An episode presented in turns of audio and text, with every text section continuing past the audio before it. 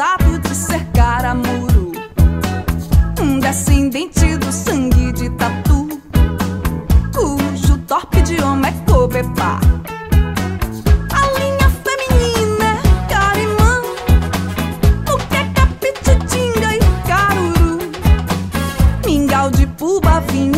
Caju. Pisado num pilão de pirajá. A masculina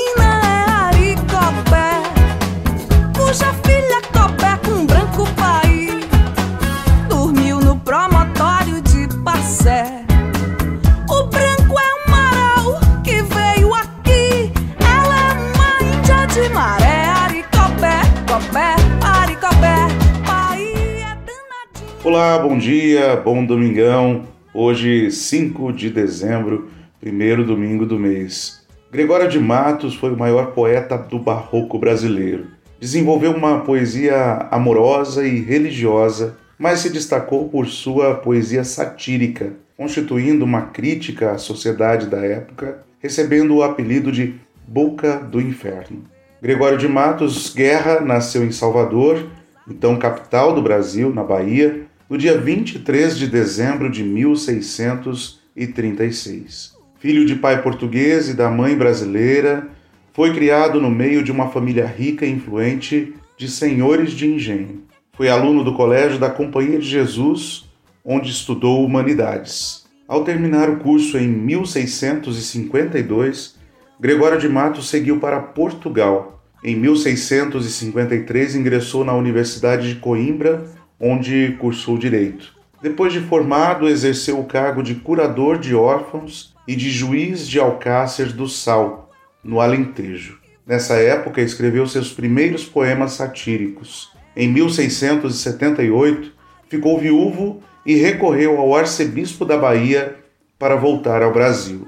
Em 1681, Gregório de Matos estava de volta a Salvador como procurador da cidade, junto à corte portuguesa. Levava uma vida boêmia e escrevia versos e sátiras, gozando de todos, sem poupar as autoridades civis e eclesiásticas da Bahia, recebendo o apelido de Boca do Inferno. Embora Gregório não fosse padre, o arcebispo Dom Gaspar Barata fez dele vigário-geral da Bahia a fim de ocupar o cargo de tesoureiro-mor da Sé, uma forma de dar maior compostura ao bacharel Gregório, já que sua língua virulenta criava terríveis inimigos.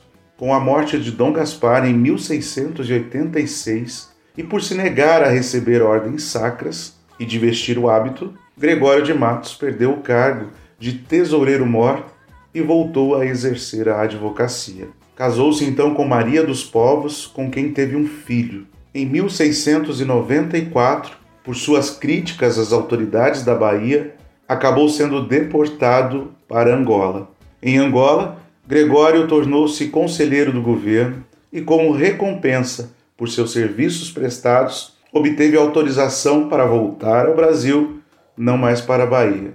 Em 1694, retornou ao Brasil e foi viver no Recife, Pernambuco, longe das perseguições que lhe moviam na Bahia, embora proibido judicialmente de fazer suas sátiras. Gregório de Matos faleceu na cidade do Recife no dia 26 de novembro de 1695.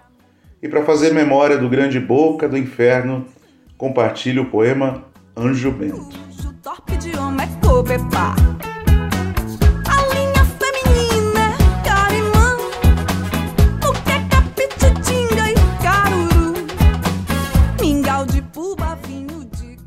Destes que campam no mundo sem ter engenho profundo, e entre gabos dos amigos, os vemos em papafigos, sem tempestades nem vento.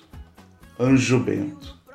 De quem com letras secretas tudo que alcança é por tretas, baculejando sem pejo, por matar o seu desejo, desde a manhã até a tarde. Deus me guarde. Do que passei a farfante, muito prezado diamante, por fora luvas, galões, insígnias, armas, bastões, por dentro pão bolorento. anjo bento. Destes beatos fingidos, cabisbaixos escolhidos, por dentro fatais maganos, sendo nas caras uns janos que fazem do vício alarde. Deus me guarde. Que vejamos teso andar quem mal sabe engatinhar, muito inteiro e presumido, ficando o outro abatido com maior merecimento. Anjo bento. Destes avaros mofinos que põem na mesa os pepinos de toda a iguaria isenta, com seu limão e pimenta, porque diz que o queima e arde. Deus me guarde. Um bom domingo, uma ótima semana, um fantástico mês de dezembro. E até a próxima, pessoal.